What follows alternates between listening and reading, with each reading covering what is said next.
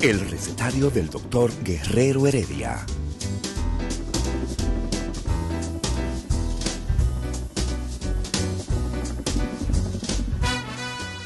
Una respuesta para cada pregunta. Una receta para cada problema. Ven a nuestra propuesta radial, amena, diversa y solidaria. Con alto sentido humano y profesional.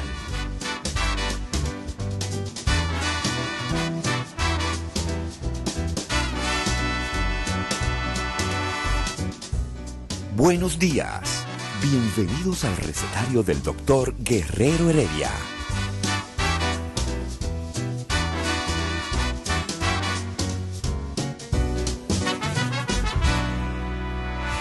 El recetario del doctor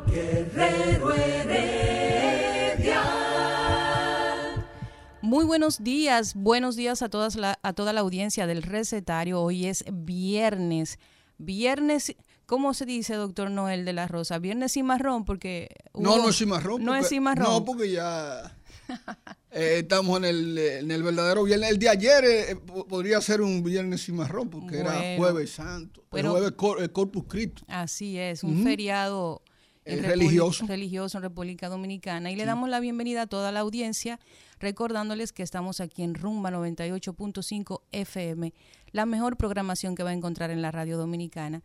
Y esta mañana compartimos con el doctor Noel de la Rosa, psicólogo. Y vamos a hablar de un tema, doctor, que a mí me, me toca particularmente cerca. Sí. No porque yo considere que pertenezco a ese club, Mm. sino porque he notado ciertas cosas en torno al tema de la belleza. La belleza y cómo eso impacta en, en las oportunidades en las personas. Sí. Eh, eh, hay una interrogante muy importante, que si la belleza da poder o el poder da belleza. Y evidentemente que la belleza no se puede subestimar, tampoco se debe criticar independientemente de que uno no caiga dentro de los parámetros que social y culturalmente se establecen de que algo es bello y de que algo no lo es. Eh, en sentido general, todos somos bellos. Ahora, hay personas que son muy bellas, hay personas que son mediocremente bellas, porque están dentro de la media, y hay personas que son un poco bellas. Y yo... Y hay yo- que no son bellas, que eh, son eh, no, simplemente no, feas. sí, siempre. eh, entonces, cuando tú caes en el extremo, ya de que tiene poca belleza, entonces te etiquetan como una persona fea. Pero la belleza es subjetiva. A Hay- través de los siglos, la belleza o el canon de belleza o el esquema de belleza ha ido cambiando. No es lo mismo el, lo que, el concepto de belleza que conocemos en la actualidad que como lo veían los griegos, los romanos eh, o- u otras civilizaciones más antiguas. Sí. ¿Hay ahora con la globalización un concepto general de belleza en la cultura? Sí, definitivamente hay estándares de belleza. Y los estándares de cualquier cosa, en cualquier sociedad, la pone el poder. El que tiene el dinero, el que tiene la fama, el que tiene la, la, el- la- ¿cómo te digo?, la autoridad en determinados temas. Sin embargo, hay un elemento tangible de la belleza y un elemento subjetivo, como tú planteas, porque la belleza está muy vinculado a lo que se produce en el cerebro. O sea, cualquier cosa que al tú mirarlo, al tú interactuar con ello, te produzca cierto nivel de agrado y de sensación de bienestar, entonces eso cae dentro de lo que para ti sería bello. Pero no debemos llamarnos nosotros a, a, a complacencia, porque en República Dominicana usted sabe bien que hay un modelo de belleza. Pero haciendo yo análisis, de repente la belleza también está muy vinculado a lo extraño. O sea que cuando tú estás acostumbrado a ver personas de ojitos azules, verdes, claros, pelo eh, eh, lacio y blanca, de repente eso no te resulta tan atractivo. Pero para nosotros que en República Dominicana escasean tanto este tipo de personas, una vez que uno lo ve, de repente se produce esa sensación donde mismo la, dro- la droga produce eh, eh, esa excitación y ese placer. Una sensación de, de bienestar, de atractivo, que de alguna manera te hace que tú te intereses más en esto. Pero de repente tú puedes encontrar algunas personas de tez negra, sí, con moño eh, crespo, y en, determinadas, en determinados países de Europa lo prefieren, inclusive vienen a República Dominicana a buscarlo. todo eso tiene un elemento cultural que es evidente, pero hay un estándar de belleza universal que de repente quienes trazan la pauta son los diseñadores de moda y de alguna manera las personas que viven en este tipo de actividades públicas que trazan la tendencia y establecen lo que es y condicionan inclusive al ser humano a, verte de esa manera. Entonces, cuando tú caes en ese parámetro de tu pelo, de cierta simetría, digamos, en tu cuerpo, cierta simetría en tu rostro también, eh, y biológicamente, inclusive, evolutivamente, se ha establecido que la simetría de la cara produce en quien la mira una cierta sensación de agradabilidad, y eso es bello. Ahora, hay, inclusive yo conozco un filósofo, eh, ex amigo mío y pintor, Dustin Muñoz, que escribió lo que se llama la estética de lo feo. O sea, es donde él analiza precisamente que tiene, hay una belleza en lo feo. Y de hecho hay artistas que dibujan cosas que son tan extrañas, sin embargo producen la misma sensación que puede producir algo considerado para otra cultura o para ti eh, como ve, algo bello. Pero en República Dominicana, cayendo acá, no nos llamemos nosotros a, digamos, a estúpidos. Hay personas que son consideradas como, como, bellas. y esas personas tienen un 50% de ganancia por encima de lo que están eh, por debajo de ese estado. Ahí yo le voy a, argumentar en contra, doctor. ¿Por qué? Yo entiendo la parte de que la belleza te da una especie de, mm, ventaja evolutiva por encima de las personas que quizás no, no tengan ese tipo de, cualidades. Mm. Pero cuando uno asume o cuando uno comprende que lo que resulta bello para ti, esa subjetividad de la belleza, entonces se diversifica la posibilidad entre que alguien que es eh, eh, a todas luces bello, pueda tener una ventaja por encima de una persona que no es considerado bello. ¿En qué sentido? Lo que es bello para usted, puede venir una persona, entrar, ser bello para usted y no, no así para mí. Entonces, en esa dinámica de lo que es bello para cada persona, la belleza no corresponde como una ventaja evolutiva. Sí, pero esa diferencia se puede establecer cuando los matices de belleza, los grados de belleza son, son muy cercanos, o sea, no hay mucha diferencia. Tú puedes decir, bueno, esta persona no es tan bella como esta, pero tiene otros elementos, otras cualidades, entonces yo me voy por acá, porque tiene más cualidades, pero cae dentro de un parámetro aceptable. Ahora, cuando tú tienes los dos extremos, ahí se te hace entonces un poquito más complicado tu poder humanamente, religiosamente y humanitariamente decir, sí, pero realmente la belleza es subjetiva. Porque, por ejemplo, yo que tenga razón en mi caso particular, eh, era mi mamá la única que veía belleza en mí cuando yo era pequeño. O sea, yo le preguntaba a todo el mundo, inclusive un día tuve que hablar con el espejo mío y ahí me di cuenta, coño, pero es verdad que soy feo. Me dije yo a mí mismo, pero es verdad, pero mi mamá vivió todo un tiempo mintiéndome y después me dijo un día, a los 15 años, me dice, no, pero es que tú tienes una belleza espiritual que, que está por encima de la belleza física. Eso es placebo. Es, cierto, tú, ahora yo te pregunto, le voy a preguntar a usted, eh, ¿qué usted elegiría? ¿Una persona bella, una persona inteligente, una persona con dinero? Inteligente. Inteligente, aunque sea fea y sea pobre. Aunque sea fea y pobre. ¿Entiendes? El común de las personas responderían así porque es una expectativa social que no es una expectativa social que se, está, se ha establecido yo vivo en congruencia con eso no es que mira es que es que se ha subestimado el poder que tiene, se ha subestimado el poder que tiene la belleza. Y hay personas que quieren menospreciar porque no están dentro de ese club. Por ejemplo, yo no estoy en el club dentro de los bellos físicamente. O sea, yo no soy una persona. Yo tenía una novia, inclusive, que ella, después de yo elogiarla tanto, que boca tú tienes tan bonita, mire ese lunar, me encantan esos ojos verdes, mire ese pelo, el contraste de tu piel, que es eh, así caribeña, pero con unos ojos verdes. Y ella, eh, yo la veía, preocupada a ella, buscando, buscando, buscando. ¿Y qué le digo? Y me tiró un piropo que yo nunca en la vida había escuchado. ¿Cuál? Oye, qué orejita más bella tú tienes. Yo nunca había escuchado de que, que a una gente le, hayan dicho de que, que, tenía las orejas bellas. Pero ella estaba eh, enredada en, la parte de los caballos buscando a ver qué me decía. Entonces, ¿qué es lo que pasa? Mira lo, mal, eh, la maldad que hay en esto. Que cuando tú desprecia lo feo diciendo que no es importante ser bello, es, un, es un desprecio a lo feo que tú te estás diciendo ahí. Porque tú estás queriendo ser benevolente, ¿sí?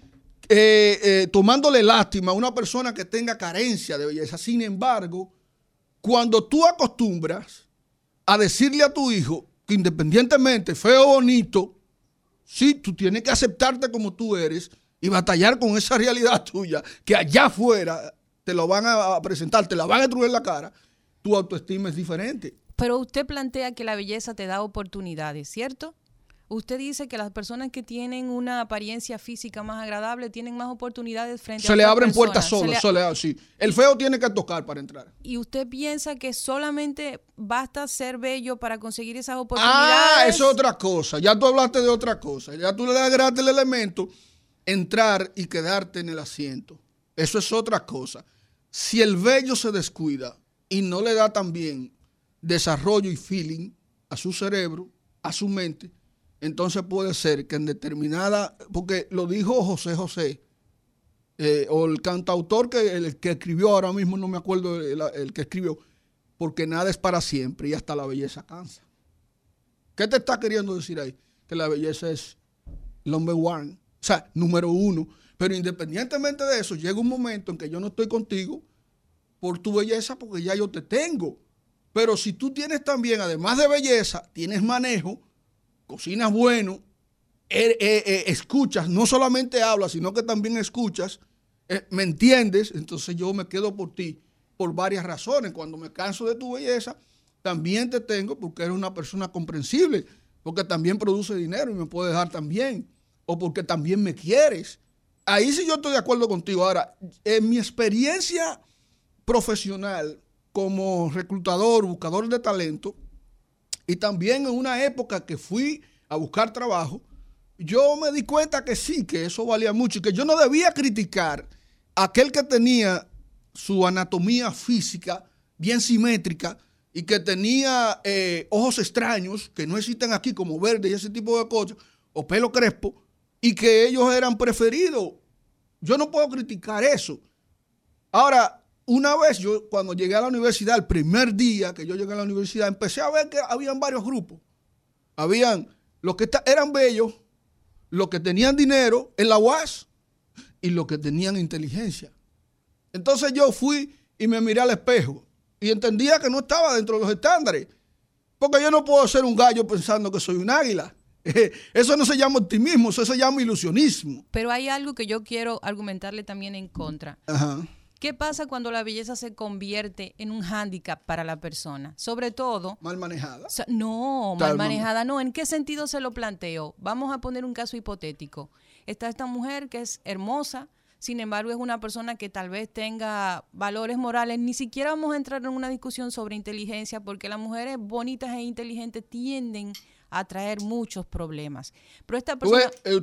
¿Tú ves, que, la, tú ves que la belleza... Pero no, no, por eso digo, no solo, no, no solo corresponde decir que la belleza es una ventaja, también trae sus problemas, porque en República Dominicana particularmente, que es de la cultura que más puedo hablar, uno se da cuenta que una persona cuando tiene cualidades físicas dentro de su propio grupo, de su propio género, tiende a generar problemas. ¿Por qué? Porque es víctima de los prejuicios. La gente entiende que el que es bonito es bruto, es fácil si es una mujer.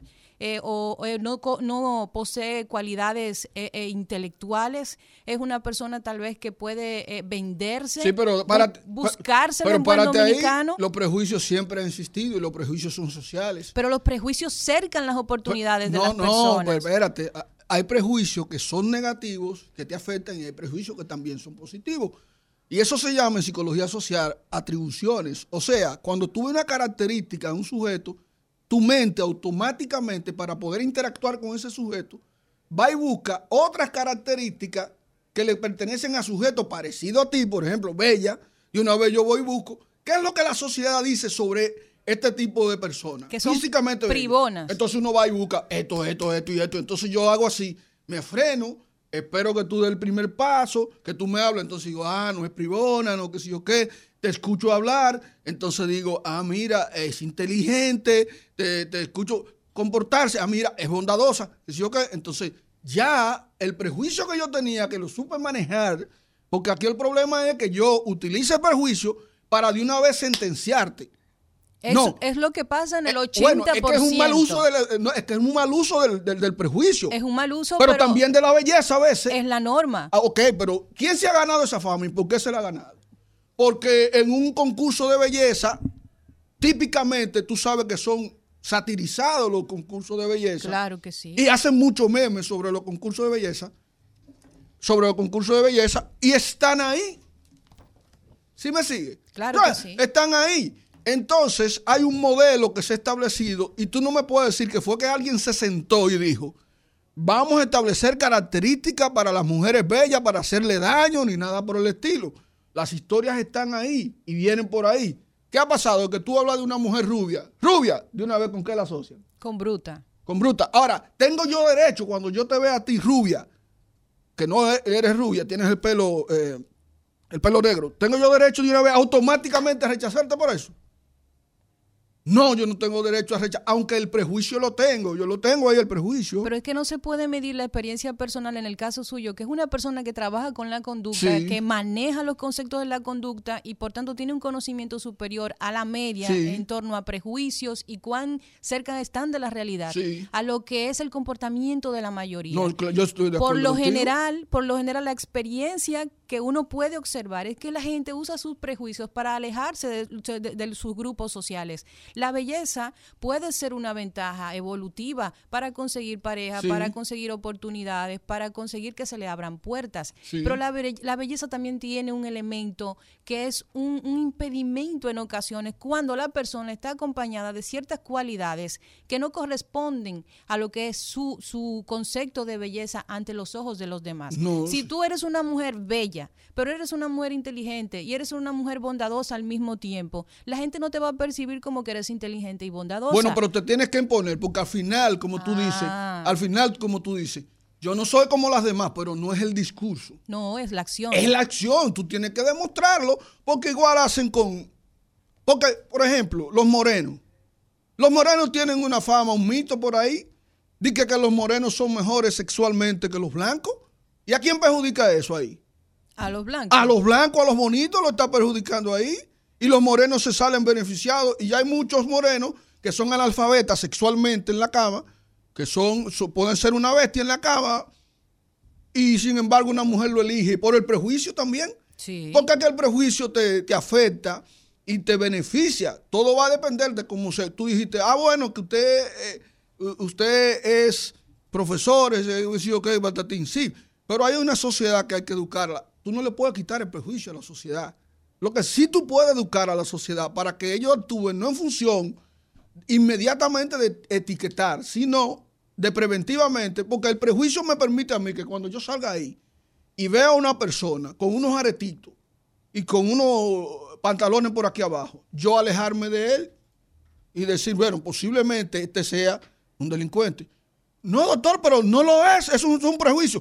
No, pero Típicamente así se viste. Y lo de cuello y corbata, sí, es otro tipo de delincuencia. Son prejuicios. Cuando yo veo lo de cuello, cuando yo veo lo de cuello y corbata, entonces yo me cuido de qué? De mi banco, de mi, de mi eh, asunto bancario, porque el tipo, el tipo de delincuencia en lo de cuello de corbata es distinto. Entonces nosotros actuamos en función del prejuicio. Entonces, tú me vas a decir que hay personas ahora que les gustaría que sus hijos nacieran feos es que una cosa... ¿Tú me vas a decir eso? No, tal vez no, pero yo creo que a la belleza se le imprime un valor elevado, demasiado elevado, porque si bien, como establece la premisa del programa, eh, la belleza te da ventajas, te abre puertas. Para mantener esas puertas abiertas, la belleza no es un ingrediente exclusivo. Entonces, la belleza se no, cae. Naturalmente, ni la inteligencia tampoco. No, pero sí ni el puede, dinero, ni el dinero tampoco. Pero sí puede la inteligencia abrir, permanecer, que una puerta permanezca abierta eh, solo con la inteligencia, más no así con la ah, belleza. Ah, pero chequea la ventaja ahí. Chequea la ventaja que llegó un hombre bello ahora. Chequea la ventaja ahí. Sí, porque a, a Eladio se le abre más puertas que a mí porque es más bonito que yo. Chequea la, chequea la ventaja. Mira, el bello no toca. Le abren la puerta. ¿Qué pasa? El feo toca entonces no le abren la puerta, empuja y entra, pero cuando entra, si tiene, porque no me digas, mira tú, ahora que todos los, que todos los feos son inteligentes tampoco. No, claro. Tampoco no. me digas tú a mí que todos los ricos son inteligentes. Claro que no. No, si tú me dices a mí cuál es la persona perfecta y cómo yo querría a mis hijos, dicho de paso, mis hijas son muy bonitas, pues salieron a su mamá, pero a mí me gustaría que sean inteligentes, que también lo son, le falta el tema del dinero. A mí me gustaría que sean inteligentes, que tengan dinero y que sean, y que sean bellas, ¿o no? Eso, eso es una bomba atómica. eh, Eh, Lo que, lo que ha pasado en la Ah, discusión que yo venía escuchando o en la exposición es que ustedes no han aclarado de que la belleza en términos de nosotros es una etnia, la dominicana compuesta por mosaico de un culturas. mosaico de cultura que los españoles nos impusieron, los ingleses estuvieron aquí, los franceses también, y los norteamericanos nos han ¿Los africanos? acompañado. Somos o- obviamente africanos. Nosotros somos africanos. No, todo ser humano sobre la tierra es de origen eh, africano. en función de la teoría evolutiva. Es- Pero y- yo digo y del en continente. función de la realidad. No, yo digo del continente. Del continente también mezcla, porque recuérdate que, no recuerdo el autor que decía que en América el que no tenga de inga tiene de mandinga. ¿Qué significa? Que eh, el origen es, eh, eh, ¿cómo se llama? De los indios y el origen también negro. los Es- africanos. esa es la composición de América. Cuando nos engañan somos indios. Cuando somos violentos somos y brutos somos africanos. Y cuando somos eh, son los prejuicios, pero son los prejuicios que se han creado alrededor de la discriminación, de la discriminación, no necesariamente del racismo, porque por ejemplo, nosotros discriminamos a unos vecinos que tenemos, pero no, no somos racistas con, con, con ellos por el parentesco también étnico eh, que nosotros tenemos, o el- por lo menos de la piel, no en sentido cultural. Ahora, ¿qué es lo que resulta? La belleza ha sido impuesta. Sí, lo decía. La belleza es una imposición de los grupos dominantes eh, anglosajones eh, que nos han dicho que la belleza tiene que ser blanca, ojos eh, claros, Seca. pelo le, eh, lacio y con una característica a lo, a lo Hitler, por ejemplo, Sí. donde se medía inclusive los pómulos, la quijada, todo absolutamente para determinar. se le acusa a Hitler una obsesión por eso, por el hombre perfecto, la Así raza es, perfecta. Así es. Entonces, la belleza en, en nosotros es sumamente compleja porque, ¿qué es lo que resultó? Y contradictoria, eh, eh, por ejemplo, el uso de, lo- de las, del pelo extendido, Las de las extensiones de pelo. que es un gran negocio, ¿no? ¿Quiénes la impusieron en República Dominicana? Antes, por lo menos en mi generación, no se usaba ese tipo de acontecimiento, sino que se, se trataba y se trata de parecerse a quién regularmente cuando la mujer va al salón de belleza. ¿A quién se quiere parecer? Bueno, de hecho, la dominicana si tiene que ir tres veces a la semana para alaciarse el pelo, para tener el pelo lacio a la mala, pues lo hace. Pero para parecerse a quién. No es a la se- africana, no es a la africana. No, No, a la anglosajona, a la, anglosajona. nórdica, a la Entonces, europea. Pero ¿qué resulta? Eh, En, en otro sentido, nosotros como psicólogos diríamos, no, pero aquí hay una alteración mental, ¿verdad? De los trastornos soma- eh, eh, somatomorfos. Sí. Pero no, porque ya se convirtió en una normalidad. Eh, Exacto, Y eso la- te iba a decir. No ¿Y es un trastorno, porque es una norma ya. Ya. ¿Y pero hace daño. ¿Y quiénes la impusieron? Fueron justamente las haitianas. Las haitianas eh, fueron las que han impuesto el uso de esas extensiones. No necesariamente las dominicanas le hemos- la, la han asimilado como una cuestión eh, eh, normal. Parte de la ahora, rutina de estética de la mujer ahora, dominicana. ¿qué es lo que resulta? Cuando hablamos de El belleza... presupuesto tiene su nombre ahí, extensiones, tanto. Pero cuando hablamos de belleza, Noel, también hay que irse a la evolución. ¿Qué es lo primero que una mujer se fija en un hombre? Eso lo hemos dicho centenares de veces aquí. ¿Qué es lo primero que una mujer, Su fortaleza, ¿no? Lo primero que ella se fija son sus entradas económicas. Pero eso No, no, no. Sí, ese- esa es su fortaleza. Eso es un, es un eso- tipo de fortaleza. No, no. ¿Cómo tú me Eso vas a pagar poder- la casa? No. ¿Cómo tú vas a educar a mis hijos? Pero- No se puede. me acordaste un tipo, me acordaste un comunicador que Do- salió con una cosa parecida. No se puede generalizar porque una No, generación. no, no, no, no, espérate, espérate. Yo no quiero particularizar. Bien. Pero yo estoy en completo desacuerdo porque ustedes vivieron en una generación completamente diferente a la mía. Sí. Entonces, ustedes se acostumbraron al esquema de mujer que se quedaba en casa, que cuidaba a los No, niños, no, no, no, no, no, que no, no, en se ese sentido. desarrollaba Es que no, profesionalmente. estamos, habla- estamos hablando de un ser humano Bien. que tiene que ver. ¿Tú sabes qué es lo segundo que una mujer mira en un hombre? Y eso lo vamos a preguntar a nuestros oyentes en algún Bien. momento. ¿Qué es lo segundo? Físicamente, ¿cómo es? Pero tú sabes para Y, qué. y- y- Pero tú sabes y para el, qué. órgano, el órgano genital no se lo mira. No le interesa a la mujer eso. Es otro detalle. No, detalle no, porque es que ustedes subestiman la belleza, Pero subestiman. escúchame, la otra, esa parte, la segunda parte es que la mujer ve cuáles son las entradas que me van a beneficiar a mí y a mis hijos de este señor que yo he La elegido. seguridad No, económica. La no, seguridad no, económica. Ok. Entonces, eh, Olga está pensando alquilar una, comprar un apartamento de la nada o vivir en una casa de la nada. No, trabajar, ella trabajar para Yo ella. lo he hecho, o sea, Tú yo no elegiste así, Olga, ¿verdad? No, Tú no para elegiste nada. así. Yo, Entonces- yo estudié, yo trabajé desde los 17 Ese es un caso, años. No, es un hay caso. varios casos. Pero eso es un caso. Muchísimas Pon varios casos, No, pon pero varios mira, casos. no, pero, pero- pero- no es la generalidad. Déjame- La- la déjame- genera- pero déjame De terminar. mediador en ustedes dos. Pero déjame terminar la otra parte. Termine. ¿Qué es lo que la mujer mira el aspecto de belleza como segundo elemento dentro de la selección? Pero al hombre, pero al hombre le interesa más que a la mujer. por Pero el tú- tema de reproducción. Pero a la- a la mujer sí. justamente allá voy, la mujer dice, espérate, déjame fijarme bien en este cucuyo para saber cómo van a ser mis hijos. Sí, sí. Sí. ¿Por qué? Porque ahí viene el asunto de que yo quiero unos hijos, yo no quiero hijos feos. No, pero, Porque resulta que los hijos feos, pero mira, los hijos feos, y- y- y- Evolutivamente. pero los hijos feos, y hemos sufrido de eso, no son alabados. no, No son alabados. pero cuando- caminan primero que, lo, que los otros. Caminan primero por la desatención. Bien, pero a nivel científico. y desarrollan más, más elementos de autoprotección No hay- no- y son menos dependientes. Eh, la, la mayor autoestima la desarrollan los niños graciosos Es que- y bonitos. Yo pienso. ¿Por, por qué? ¿Por qué? Porque, por ejemplo, Olga, y a ti te ha pasado, cuando tú ves un niño bonito, en, en el estereotipo que tenemos en nuestra mente, ¿verdad? Que no han creado. Tú quisieras cargarlo, De una tú vez, quisieras brinca. besarlo. Qué niño más hermoso. Ustedes dan muchas cosas por sentado, ¿verdad? No, no, claro, porque ciencia es lo que uno hace. Y la ciencia no es Ah. palabra. No, no. eh, La ciencia no es palabra de Dios. No. Y nosotros también utilizamos algo que científicamente no estaba probado, pero ya sí, lo que es la casuística.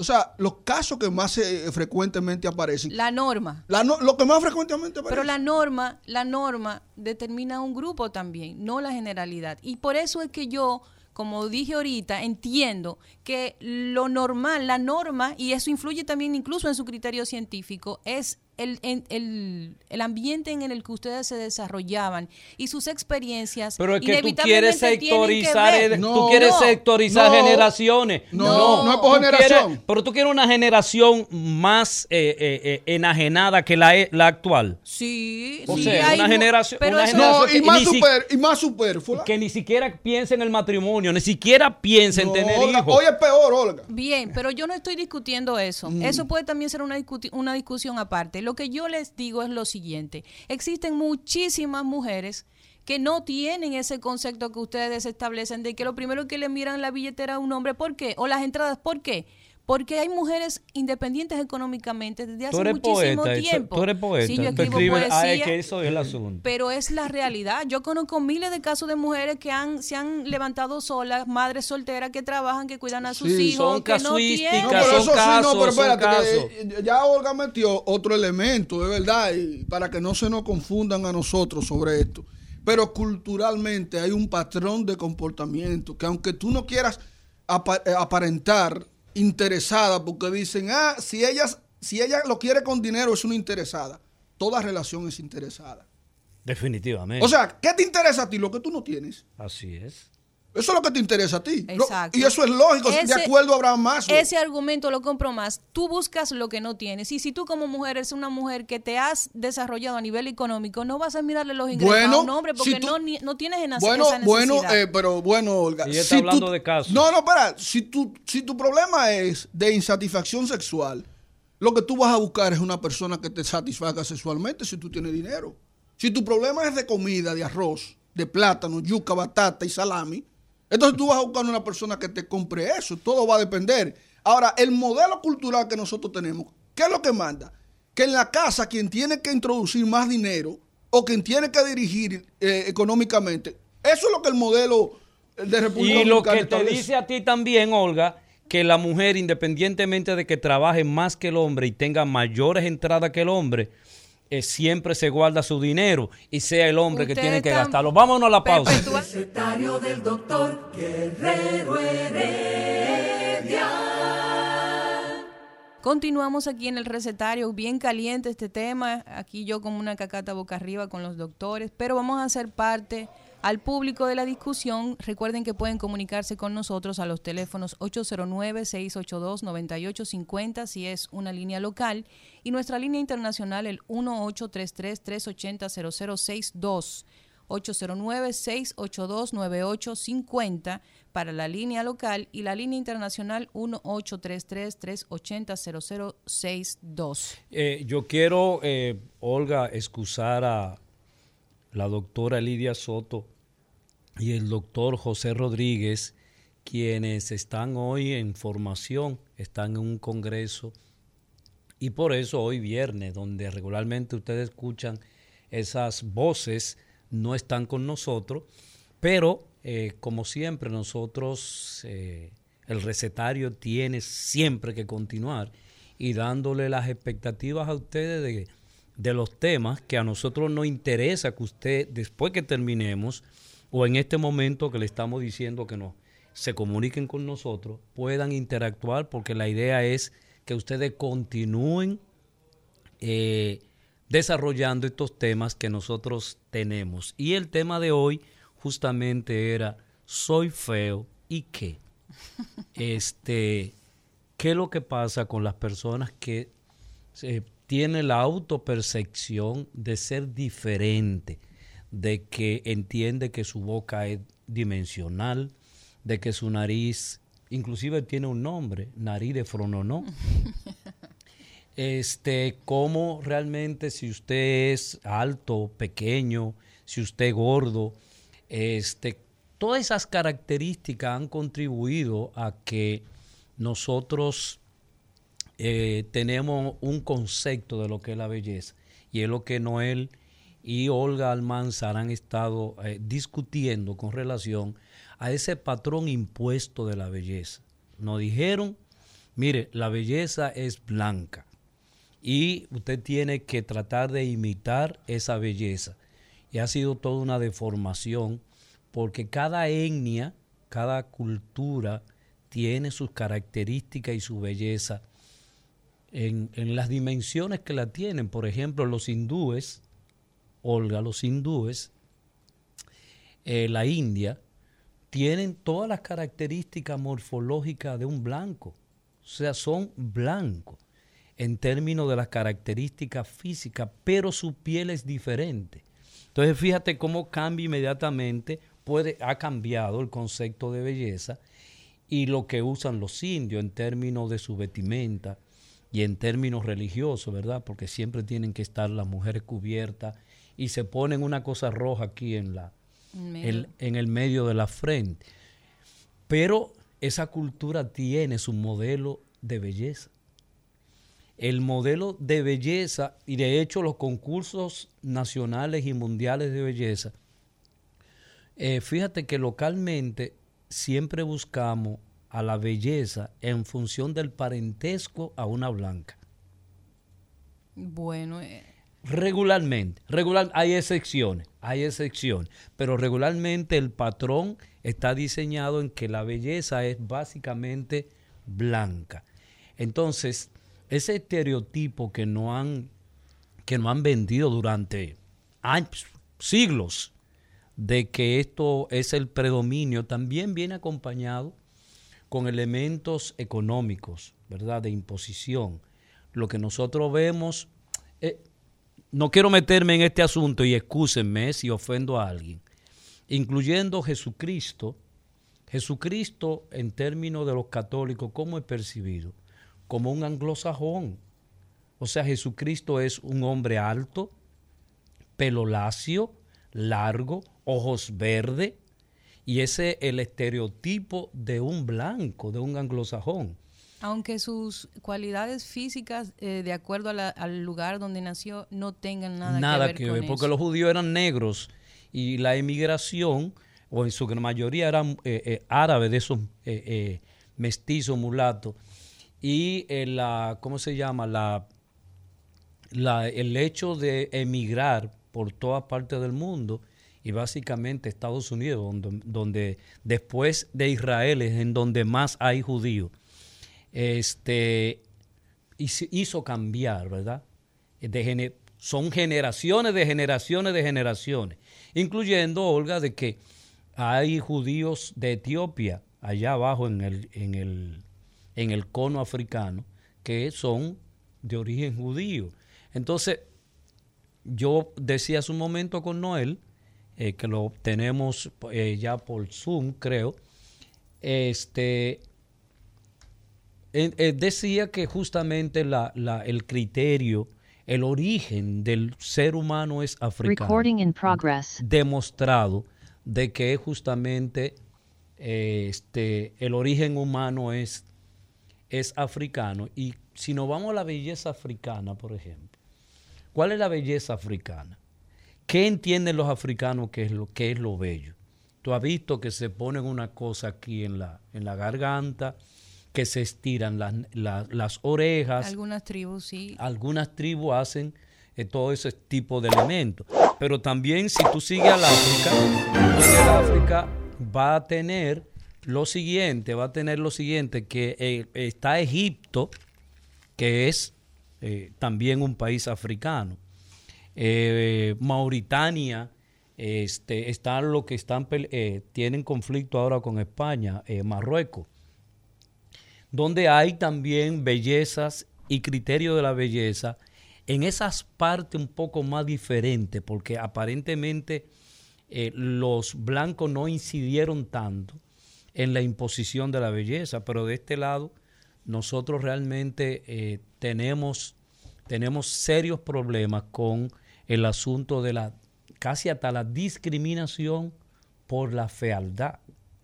O sea, un feo eh, no consigue, y no él puede explicarnos eso, en la selección de personal, como el, mismo evaluador, que por desgracia en República Dominicana no son, no son siempre psicólogos, el, el evaluador te discrimina por el aspecto físico que ese candidato presente.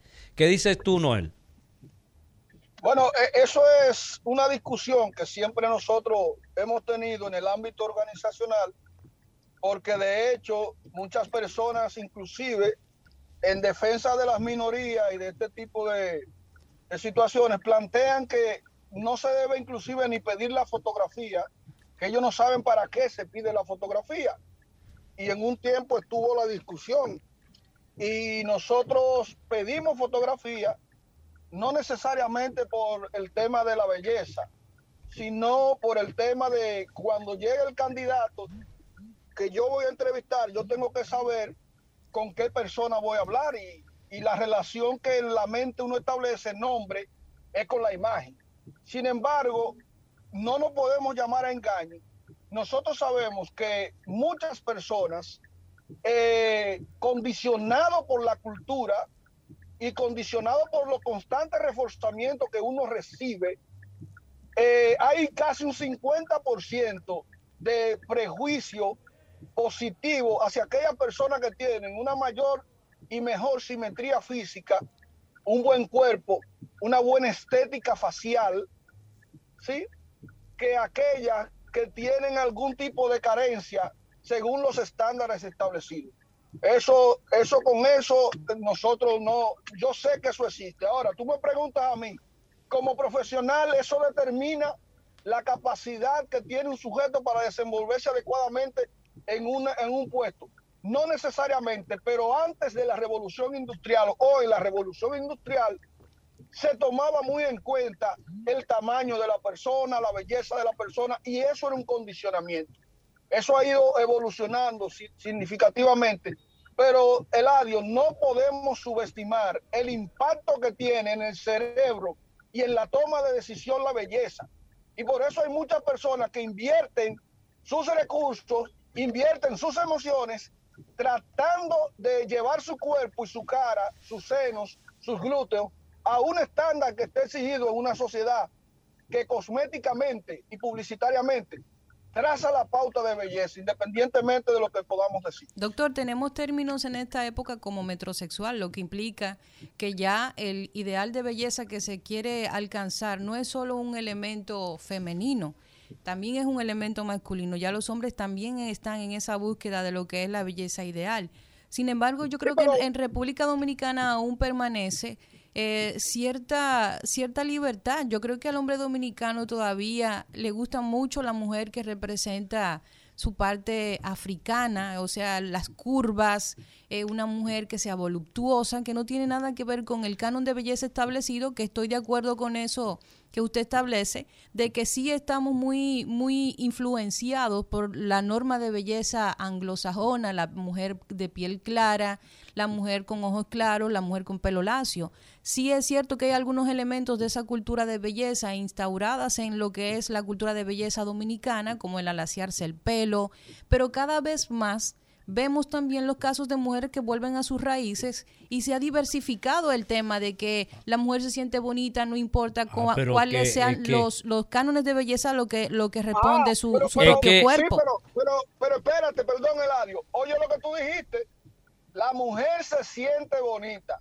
Eso quiere decir que el concepto deseado no es, me siento fea, pero a pesar de sentirme fea, como quiera, me siento bien. Fíjate que para ella sentirse bien, aunque no sea bonita, ella dice, me siento bonita. Lo que quiere decir que tú me das la razón. Y lo del metrosexual, el metrosexual inclusive lo confunden con el homosexual, porque lo que hace un hombre metrosexual es que invierte sí, pero que invierte una gran cantidad de dinero y tiempo en la belleza, que normalmente es la mujer que lo hace y no el hombre. Y como el hombre lo hace, entonces lo acusan de homosexual. ¿Entiendes? Pero, pero fíjate lo siguiente, yo para mí una, un hombre que empieza a buscar parentesco con, sus, con el sexo opuesto, yo pienso que hay no sé, no, no, no, no, no, no me atrevo a decirlo públicamente, pero yo pienso como que hay un acercamiento eh, o una solidaridad hacia la mujer que se encamina pero muy profundamente. Eh, ahora, Olga, una cosa es, yo, yo te hablaba de la apreciación de la belleza en determinada cultura. Y una de las apreciaciones que nosotros tenemos en el Caribe es las características de la mujer caribeña. La mujer caribeña es voluminosa, tiene una estructura física lo suficientemente de formación ideal. Eh, la, mujer caribeña, entiéndase la puertorriqueña, la cubana y la dominicana, no la otra etnia porque no entra dentro de ese cuadro, este, dan esa característica y por eso los hombres dominicanos apreciamos a las caribeñas de manera eh, de proporcional. De hecho, en, cuando tú ves la etnia nuestra, los dominicanos, ese millón, casi dos millones de dominicanos que viven en Estados Unidos, regularmente se casan con dominicanas.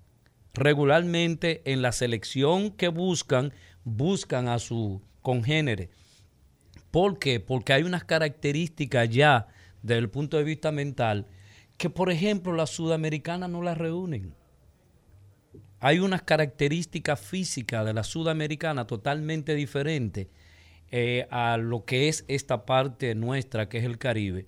a excepción obviamente de las caribeñas venezolanas y las caribeñas eh, eh, colombianas, que tienen también características muy parecidas a las tres eh, islas que componemos la parte española de los hispanoparlantes de este lado. Pero realmente yo no terminé aquel asunto de dónde más se desarrolla la autoestima en nosotros. ¿Se desarrolla más en los niños feos o en, o en los niños lindos? ¿Qué tú piensas, Olga? Imagino que por, por, lógica debe ser en niños lindos, ya que reciben constantemente elogios. Incluso cuando uno tiene un bebé y llega una persona a visitarte para conocer el bebé, dicen con cierto tono como de dolor, cuando dice, ay, pero es morenito. eso sí, yo estoy consciente de eso, de que existe un, una aspiración de que lo bello debe ser blanco. Así es. El recetario del doctor Guerrero Heredia. El tema de esta mañana, soy feo y qué. Y, queremos escuchar sus opiniones a través de nuestros teléfonos, el 809-682-9850, 809-682-9850. Y si usted está en cualquier esquina del mundo, usted puede llamar al 1833 380-0062. Hablamos de este tema y excusando a los doctores eh, José Rodríguez y Lidia Soto, quienes están en formación para llevar eh, las informaciones eh, necesarias. Buenos días, recetario. Buenos días, doctores. Muchas bendiciones por allá. Gracias. Yo escuché a un músico famoso dominicano hace muchos años donde él decía en una entrevista que él no había llegado más lejos por ser feo. Entonces la pregunta mía es la siguiente, ¿a quién afecta más el ser feo? ¿Al hombre o a la mujer? Muchas gracias. Excelente. Yo, yo entiendo que a, ambos, ¿eh? pero probablemente, pero probablemente los hombres somos más perjudicados que las mujeres en ese sentido. Fíjese, recuérdese Peña Gómez. Peña Gómez Peñagó. ¿tú quieres eh, hombre más dichoso con las mujeres que Peñagó? Bueno, hay que dividir en qué ustedes llaman que fue exitoso, si en el amor o en la política, porque también eso tiene que ver. Las líneas están reventándose. Vamos a ver. Recetario, buenos días. Se fue. Recetario, buenos días. Sí, buenos días. Buenos días, está al aire. Bueno, le habla Starling Heredia. Ah, eh, no estoy de acuerdo con lo que estaba diciendo el doctor que estaba ahí exponiendo su... Noel de la Noel Rosa. de la Rosa. Hello. Sí, sí, le escuchamos. Sí, porque Sócrates fue considerado, considerado una persona sumamente fea. ¿Y quién fue Sócrates? Creo que lo que hace falta es valor en uno mismo. Una vez que usted da valor, y ya la... Se cayó la llamadita. Bueno. Sí, sí, te escuchamos. Sí, él, no entendió, él no, no me no expliqué bien la idea o él no la entendió porque no, no tiene que ver. Espérate, Noel, espérate, Noel, un momentito. Sí, buen día. Buenos días, recetario.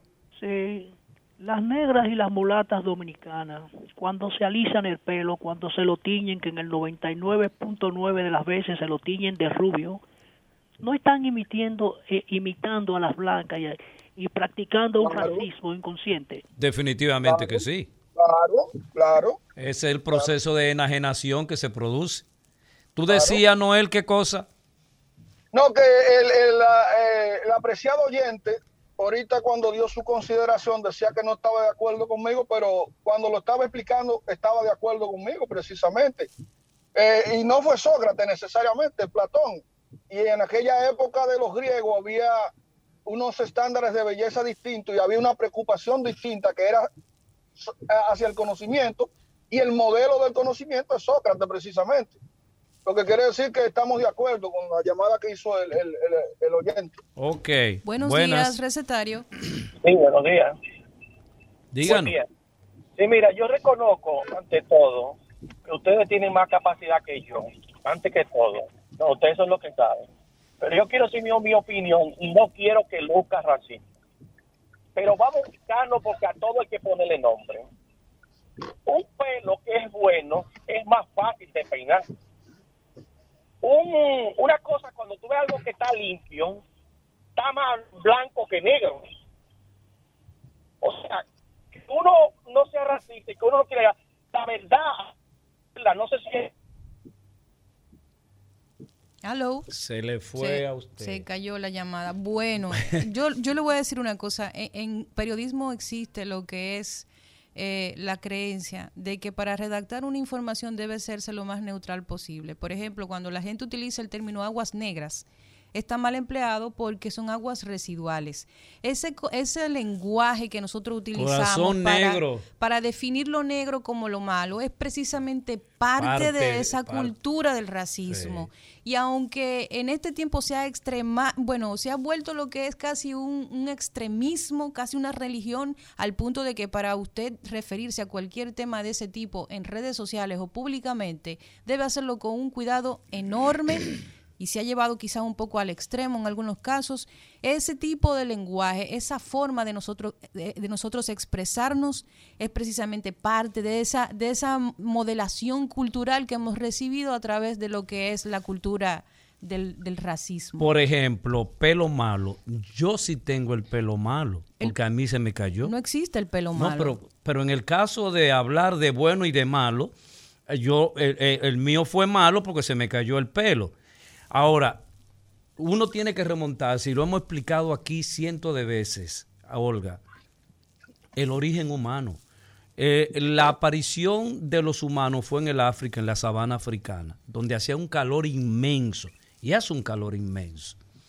Y resulta que los humanos, para poder ventilar sus pul- pulmones, tuvieron que desarrollar desde el punto de vista evolutivo Nariz la grande. nariz extremadamente grande para poder ventilar los pulmones.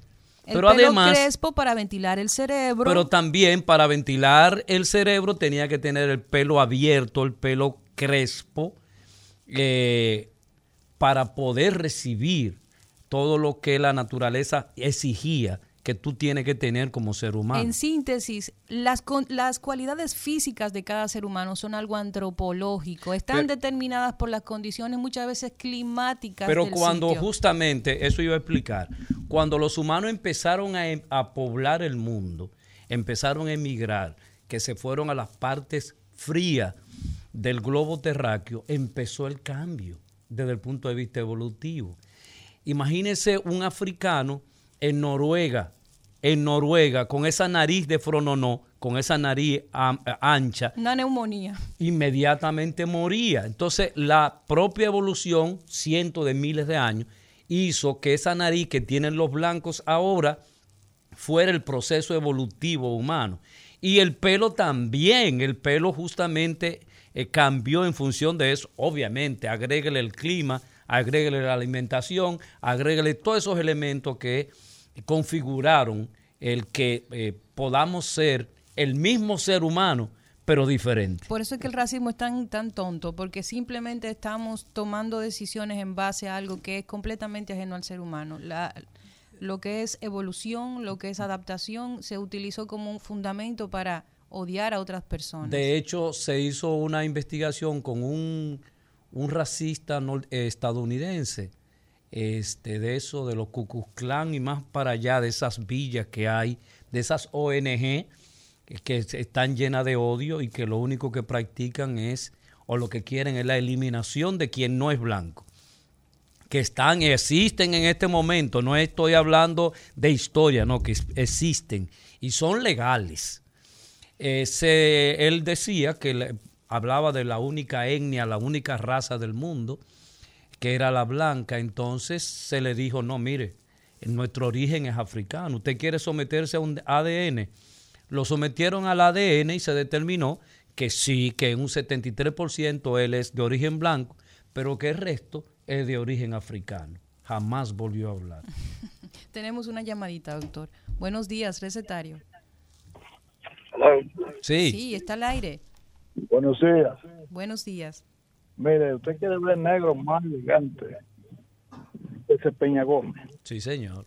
Peña Gómez fue, oiga bien, Peña Gómez, perdón, Peña Gómez fue exitoso en, en, en, en, la, en, en- en materia de mujeres. El pobre caramba, por su condición de color, la sociedad lo, lo, lo, lo, lo- lo- lo- más bien, todos estos tuterones, lo, lo que hicieron fue que lo, lo aprovecharon y, lo, y usa- lo utilizaron más bien.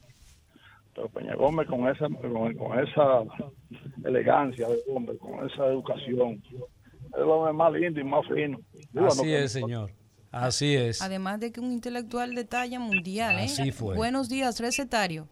Sí, buenos días. Mira, escúchame la que yo entraba en un túnel ahorita y se me cayó la llamada. Ah, no, dele, cuente.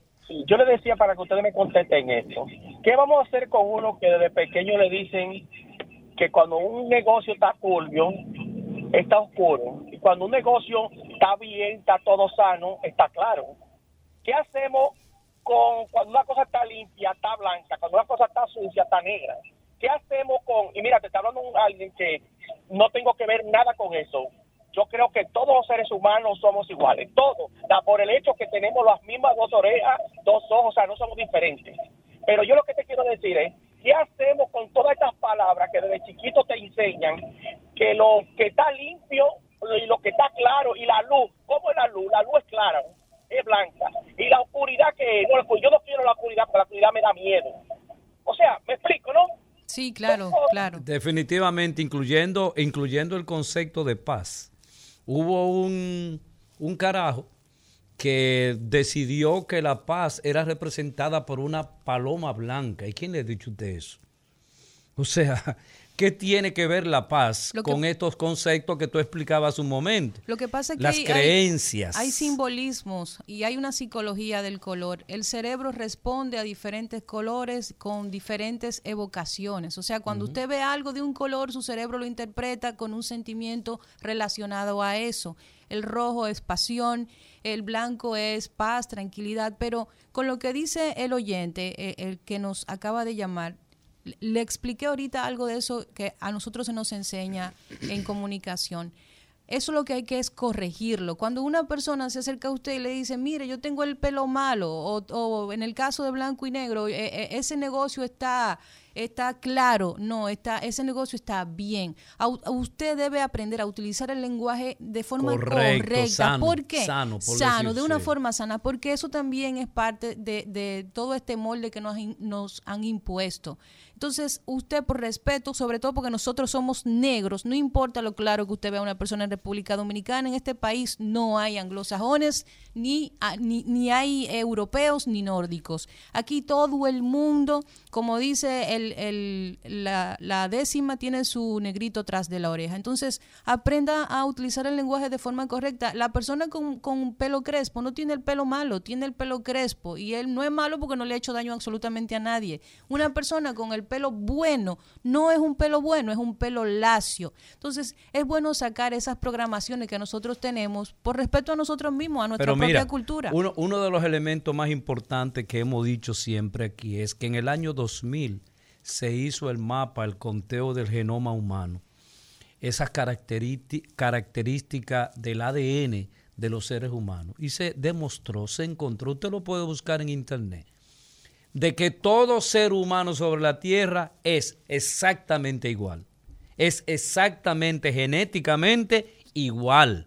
O sea, de que esos esos estereotipos, esas figuras que tenemos de, de- de que somos diferentes, no responde a una verdad científica, a una verdad eh, que debe, eh, que nos dice a nosotros lo- la realidad de las cosas. El recetario del doctor Guerrero Heredia. Yo soy Eladio Hernández, estoy con Olga Almanzar. que no es doctora. No. No. Este, ni yo soy doctor, yo soy licenciado en psicología. Usted es un doctor de la mente. Este, estamos conversando en esta mañana acerca de, bueno, soy feo y qué. Eh, se hablaba y uno de los oyentes hablaba de, de esa particularidad, o sea, cómo querernos a nosotros. Y en psicología tenemos el concepto de autoestima. Cómo la autoestima genera belleza. O sea, el individuo que que se quiere, que entiende que es importante, que entiende que tiene calidad, que entiende que es inteligente, que entiende que es un conquistador, que entiende que puede llegar hasta donde realmente puede hacerlo, es una persona con una autoestima establecida, con una autoestima que eso, si es feo o lindo, eh, la, esa autoestima es la que va a generar la belleza frente a los demás. Buenos días, recetario. Sí, buenas. Hola, Olga Hilario, un saludo para ustedes. Hola, hola, gracias. Una pregunta, ¿ustedes salieron al aire ayer o yo, o yo sintonicé mal? No, ayer no hubo programa. No hubo programa ayer. No, no me diga que no me diga que usted no, no puede cambiar, no tiene que estar aquí todo el tiempo. Bueno, me di, la, me di la de merengue ayer porque en cualquier momento esperaba que ustedes entraran. Pero voy con el tema, voy con el tema. El y Olga, yo no sé cuál es el problema. Nosotros no tenemos ningún problema con los blancos, no, lo queremos como quiera. Quizás, mira, yo tengo entendido que fuimos los primeros humanos que probamos la tierra, como bien dijo la de ahorita, en desde África. Ahí está Lucy, el cadáver más viejo de un ser humano, es una negra. Pero también entiendo que nuestro color, nuestro color, gracias a Dios, nos protege de cáncer contra la piel. Es un color que, que nos cubre, que nos ayuda. A nosotros no da casi cáncer en la piel, lo blanco lo siento por ello. Entonces otra cosa, el pelo, el pelo de nosotros es el pelo bueno, mira, no podemos hacer afro, no podemos alisar, no podemos hacer Kelly, no podemos hacer todo tipo de peinado. El pelo bueno no, puede hacerse nada de eso, porque que muerto, entonces ese es el pelo malo. Otra cosa en los deportes, señores. Los deportes somos los que reinamos en el boxeo, en el baloncesto, reinamos en el béisbol. Todavía no ha habido un, un, un boxeador blanco de larga data como lo fue Mohamed Ali o como lo fue Mike Tyson. O sea, no sé, no sé qué es lo que pasa. Entonces, otra cosa es, precisamente por eso los blancos traen a los negros de África, porque los negros vinieron esclavizados de África engañados por la resistencia física al, al, trabajo pesado y al hambre que aguantaban esta gente. Cuando esos blancos se metían en, esa, en esas tierras a sembrar o a, cosechar, los mosquitos se lo comían, tuvieron que traer a los negros porque era la única forma de que la cosa avanzara. O sea, que el mundo ha avanzado gracias a los negros. Y por último, no sé qué es lo que las rubias nos ven a nosotros, que siempre nos dicen, ese maldito negro me gusta. No lo entiendo. Y cuando cogemos cuadros grandes. Bueno. Eh, las cosas son relativas, eh, porque tampoco nosotros podemos parcializarnos. Si tú vas a los premios Nobel eh, de descubrimiento científico, regularmente hay muchos blancos o humanos de color blanco, por decirlo de una manera. Bueno, yo, yo escuchando la última participación recordé lo del chiste de que ah, entonces nosotros somos de color. Cuando nosotros estamos con gripe somos negros, cuando tenemos fiebre somos negros. Ustedes cuando tienen fiebre son rojos, cuando nacen son rosados. Entonces nosotros somos los de color. Sí, pero eso no existe. Ese es un criterio realmente también socialmente inventado de que de, toda esta terminología simplemente para confundir y mantenernos en esa realidad de ficción que no existe. Los humanos somos iguales, todo, absolutamente todo. Yo soy igual que un alemán, que un judío, que cualquier ser humano, porque todos genéticamente hacemos esa representación. Buen día, recetario. Sí, buen día. Eh, yo soy una persona eh, que, ni soy blanco ni soy negro, pero sí tenemos que estar conscientes con respecto a eso, que desde la creación del mundo todos los ángeles, la mayoría son blancos. Es un problema con eso, porque casi todas las cosas malas se le achacan al color negro. Esa es la pura realidad. De hecho, el diablo es negro. En realidad no, el diablo es un ángel igual y el más bello según la Biblia. Yo creo que también... Eh, eh Pero las fotos que han salido y que se han hecho, la, el imaginario colectivo. Y, con unos cachos también. Yo no sé dónde salen los cachos. Eso, es otra historia. Yo creo que parte importante de la historia de los conceptos de belleza o los modelos de belleza que hemos adoptado tiene también que ver con la historia del arte. Definitivamente. Ahí hay un poquito más de discusión. Es un tema un poquito profundo que requiere un programa quizás aparte. No sé qué pensará el doctor. Pero la historia del arte, cómo los artistas de la antigüedad o de otras etapas de la historia representaban la belleza, cómo representaban las figuras que estaban relacionadas. De hecho, en Egipto, en Egipto, las, las, eh, los monumentos que habían de, de personas de origen egipto le cortaron la nariz se la, se la tumbaron para que parecieran africanos y, y, y, no realmente eh, como los anglosajones. O sea, fíjate que la lucha eh, por la belleza y la lucha por la por tener la, la, la es, ¿cómo se llama? de ser diferente en términos en términos físicos los blancos siempre han, han tenido esa eh, básicamente aquí en occidente esa esa pega de que bueno lo más importante son la, las personas de, ese origen étnico Buenos días, recetario. Buenos días. Una mujer, por Caramba, fin, dígale. por fin. Querido Eladio, ¿cuánto yo he aprendido de usted? De verdad que sí. En la cuestión del feo, lo único es la persona lo que tiene que quererse. Si usted no se quiere, siempre usted se va a ver feo o se va a ver que tengo esto. Yo cuando me levanto, yo soy una persona no vidente, pero cuando yo me, me baño, que me voy a poner mi ropa, que yo me pongo en el espejo y digo, qué bella tú estás, yo soy la mujer más bella, Qué bueno. porque yo me quiero sobre todo. Y ahí es que la gente tiene que tener autoestima y quererse. Si usted no se quiere, no hay nada. Así es, así es. Buenos días, recetario. Sí, buenos días. Buenos días. Sí, bueno, se cayó esa llamada. Por favor, marque de nuevo que se nos cayó la llamadita, doctor. Eso también es importante en el concepto de la belleza, la autoestima. Hay gente que quizá no tenga la gracia que se requiere para considerarse bello, pero tiene la actitud. Y dicen por ahí que no, eh, un feo, pero tiene como algo, como, que, hay algo. como que atrae. Eh, y- pero son tan crueles muchas veces también. Ahí hay un elemento complejo. Yo no sé si tú conoces la frase, eh, tan linda la jaula y tan feo el pichón. La acabo de conocer. Es- se refería, es un concepto racista, se refería que hay personas supuestamente eh, eh, feas que van en automóviles o, en- o viven en casas eh, lujosas. Es un racismo terrible. Buenos días, recetario. Sí, buenos días. Sí, lo que no se puede negar, eh, independientemente del color, es que todo lo que hay en el mundo en términos tecnológicos y científicos lo han inventado los blancos. Y según dicen ahí mismo en este programa, está demostrado científicamente que el cerebro del blanco es más inteligente.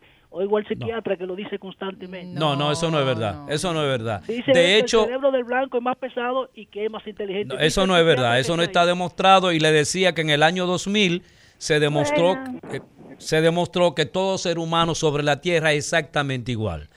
Que usted tiene las mismas capacidades.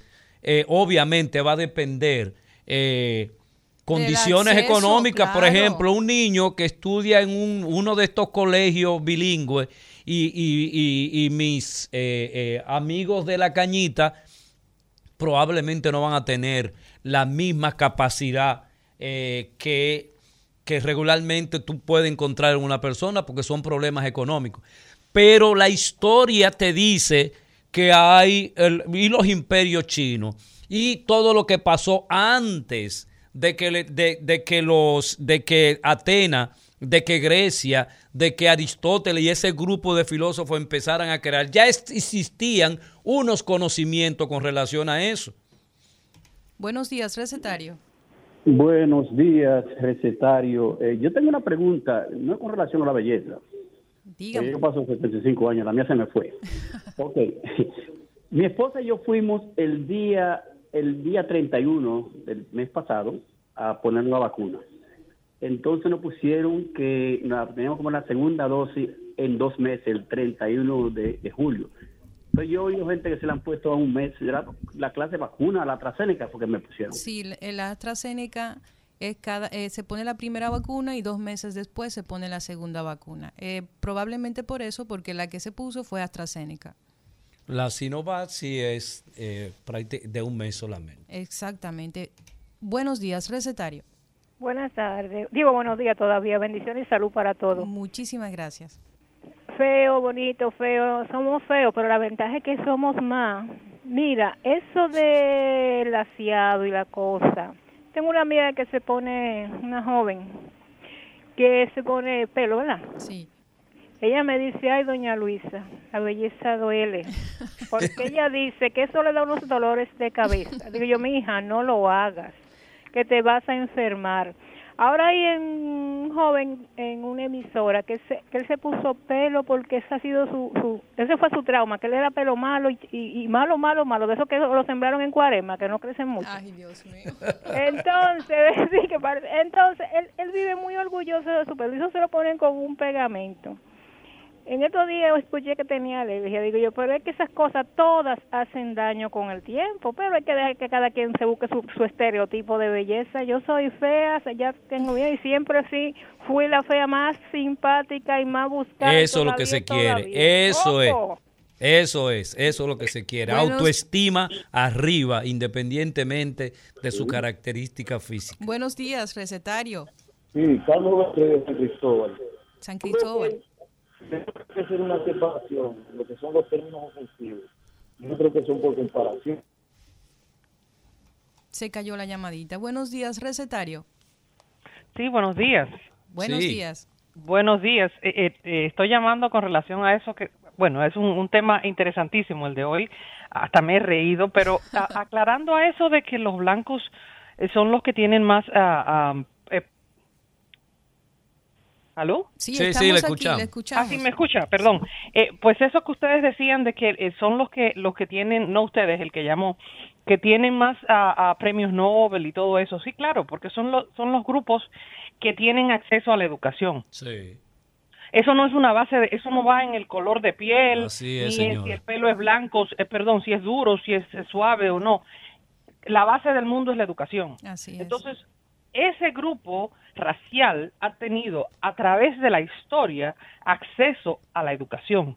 Si usted se ve un gueto blanco en cualquier parte del norte, de los países del norte, un gueto blanco se comporta igual que un gueto negro. Así es. Es educación. Eso es lo que tenemos que meternos en la cabeza. Educación, educación, educación. Así es. Excelente llamada. Buenos Eh, días, recetario. Buen día, ¿cómo está, Meladio? Bien. Y Olga. Eh, un compañero tuyo de barrio que te habla, Ah. de la cañita. Qué bueno. Nieto de don Enrique, el que hacía batea al lado de la, de la de Rivier. Ah, ok, perfecto. Cuénteme. Diciendo yo que para qué morenito más bacano que era Michael Jackson y a lo último se convirtió en blanco. Así es, porque su, su condición, obviamente su condición mental, lo atrapó y entendía que justamente lo que estamos discutiendo. No, y ta- Eh, también sufría de una enfermedad vitiligo que, sí, que le cambiaba la pigmentaba pi- la piel y él quiso acelerar el proceso. O sea, que fue una mezcla ahí como de dos cosas y Sí. también un tema de percepción y comunicación. Pero De- definitivamente él debió haber ido al psiquiatra, al psicólogo, para tratarse esa condición mental que tuvo. buenos días, recetario. Sí, buenos días. Bájale un poquito al volumen, mi amor. Sí, sí, ya. Eh, yo le estoy llamando porque ahorita le llamó a Eladio un- uno de las cañitas, era una vecina de las cañitas porque vivo en el Sánchez para allá. Y sobre el tema, yo digo, hay que ver el ejemplo del doctor José Francisco Peña Gómez. Así ¿Dónde es. no se metió? Donde un blanquito quizás ni podía meterse. ¿Pero por qué? Por su educación. Eso es así. Eso es así. Ya usted sabe. La educación es básica. buenos días, recetario. Buenos días, un placer escucharle. Muchas gracias. Cuéntenos. Totalmente de acuerdo con la señora que llamó hace un momentito. El tema está en la educación. Y otro puntito eh, está para mí, yo pienso que está en la autoestima de la persona. O sea, y el tema de belleza, eso es relativo. Eso es, para mí eso es relativo porque para lo que uno es lindo, el otro es feo y, y viceversa. Entonces, pero el punto central para mí está en la educación, en el que habló la señora, y en el autoestima de la persona. Muchas gracias, feliz día. Gracias. Definitivamente, y hay que insistir en eso, de que usted tiene que quererse independientemente de cómo lo perciben los demás. Usted tiene que per- percibirse como un ser íntegro, un ser simpático, un ser inteligente. Y si usted no se siente como tal, los otros no lo van a ver así. Buenos días, recetario. Sí, decía ahorita, se cayó la llamada, que hay términos que son ofensivos, por ejemplo, raza blanca, o raza buena, o raza mala, o pelo bueno, o pelo malo. Pero hay otros que son comparativos, que yo creo que están estigmatizados. Por ejemplo, las aguas oscuras, que ya se suena mal cuando se dice aguas negras, y también el término de hombre negro y hombre blanco deberían entonces, yo creo que eso es por comparación. Eh, yo pienso que esto, esto entonces estaría mal, pero eh, yo creo que los términos ofensivos son los que hay que eh, negarse a, a decir. Definitivamente, y sacar, sacar de, y usted lo escucha en los medios de comunicación eh, internacionales y locales, de que un hombre de color, pero, pero, pero, pero, pero eso es lo- la mayor brutalidad que yo puedo, puedo escuchar. Un hombre de color. Los humanos no tenemos colores, los humanos somos todos iguales. Si usted se rasca, si usted es negro y se rasca la piel, usted va a encontrar la blancura. Pero venga acá, pero decir, hablar de un hombre de color para referirse regularmente a los negros, porque no hablan de un hombre de color para un blanco. O sea, lo- el, el blanco no tiene color, pero sí, cuando se quieren referir al negro, supuestamente un hombre de color, parte del racismo que existe. Bueno, yo creo que también tiene un poquito que ver con el tema de que la palabra negro ha tenido una connotación negativa. Yo en eso estoy completamente en desacuerdo porque si usted es negro es negro, si usted es de piel clara, usted es blanco y no debe ser eh, sinónimo de algo ofensivo, pero vivimos en una sociedad que es un poco susceptible con el tema del lenguaje, no así con Sí. las actitudes. A Mira, veces por tenemos ejemplo- que hablar muy bien, pero podemos actuar como nos dé la gana, pero Pero tú tienes, por ejemplo, las Antillas Menores, que están pobladas por básicamente de negros. Eh, esos negros son extremadamente orgullosos, extremadamente orgullosos de ser negros. Para mí el tema de la raza no es un tema de discusión, simplemente somos seres humanos. Definitivamente. Eso es todo para mí. Bueno, las líneas siguen llenas, vamos a seguir tomando llamadas. Buenos días, recetario. Buenos días, recetario. Sí, gracias. ¿Cómo están? ¿Todo bien? Bien, todo bien. ¿Cómo no? Le hablaba un negro bembón. Quiero, ah, quiero, quiero hablar de, de dos puntos, del color y del pelo. Que ahí es que, no, ahí es que nosotros los, los morenos nos destacamos. Fíjese, desde que yo nací me están, desde que yo nací me están diciendo feo. Pero me siento orgulloso de ser feo porque he tenido la virtud del padre. ¿Cuál es la virtud del padre? Que eh, las la chica he tenido docenas de mujeres, he viajado eh, a muchas partes del mundo, sé dónde se divide el mundo en dos en dos partes, Ecuador y, y Madrid. Cuando y Madrid. Entonces, la otra la otra parte, ya con eso se lo, se, lo digo todo. Ahora, la otra parte es que el pelo malo es el que se cae, como dijo el doctor anteriormente. Y el, el pelo el, el pelo malo, no, perdón, el pelo malo es el, que se cae. Y, y el, el pelo de nosotros los morenos siempre está vivo parado para arriba. Muchas gracias por se- su intervención. Seguimos escuchando a nuestros oyentes. Buenos días, recetario. Muy buen día, recetario del doctor Guerrero Heredia. Buen día. Amén, así es. Cuéntenos. Luego, gracias que está esa dama que tiene una voz exquisita acompañando al amigo Oh, psicólogo. wow, gracias. Qué piropo. Bueno, oiga, yo quiero hacer un comentario muy breve. Eddie de los Santos Núñez, de aquí de Santo Domingo. Eh, Heriberto Peter, el gran oncólogo, que de hecho por eso se llama el Instituto Oncológico Doctor Heriberto Peter, leí una anécdota de él que fue invitado a un congreso internacional. Él era de tez bien oscura y, y realmente rasgos que parecían más africanos, Sí, señor. caucásicos. Sí. También era de una estatura media, bajita Ajá. poco llenito. La conclusión es que en un congreso internacional, él levantaba la mano, levantaba la mano y no le daban el turno. Y luego al final, cuando no, no había más nadie, al final le dieron el turno. Cuando él habló, lo primero que dijo fue, debajo del epidermis, todos somos iguales. Y Eso. luego ofreció una conferencia que impactó al público. Muchas gracias. Ok, muy eh, excelente aportación, Anécdota, de, de esta realidad de, de, lo- de los negros, eh, de los hombres y mujeres negros que hemos tenido de extremado valor. Y que es una realidad que el prejuicio existe. Yo Sí. le, le voy a hacer una anécdota pequeñita en estos minutos, doctor. La primera vez que yo tuve un contacto con, con lo que es el prejuicio fue trabajando con mi padre. Mi padre era decorador, es decorador, un decorador muy, muy bueno, decorador en flores naturales. Y una vez estábamos haciendo una decoración para una boda en una catedral pequeñita que está en la ciudad colonial.